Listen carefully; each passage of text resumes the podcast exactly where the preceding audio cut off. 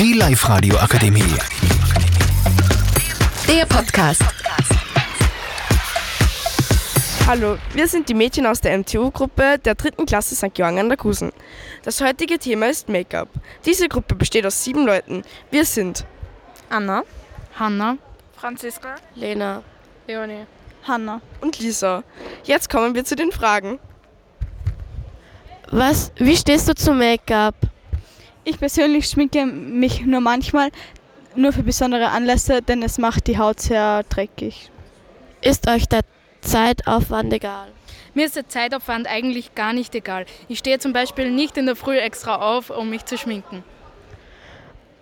Warum benutzt du Make-up? Ich benutze Make-up, um Pickel abzudecken und noch für besondere Anlässe.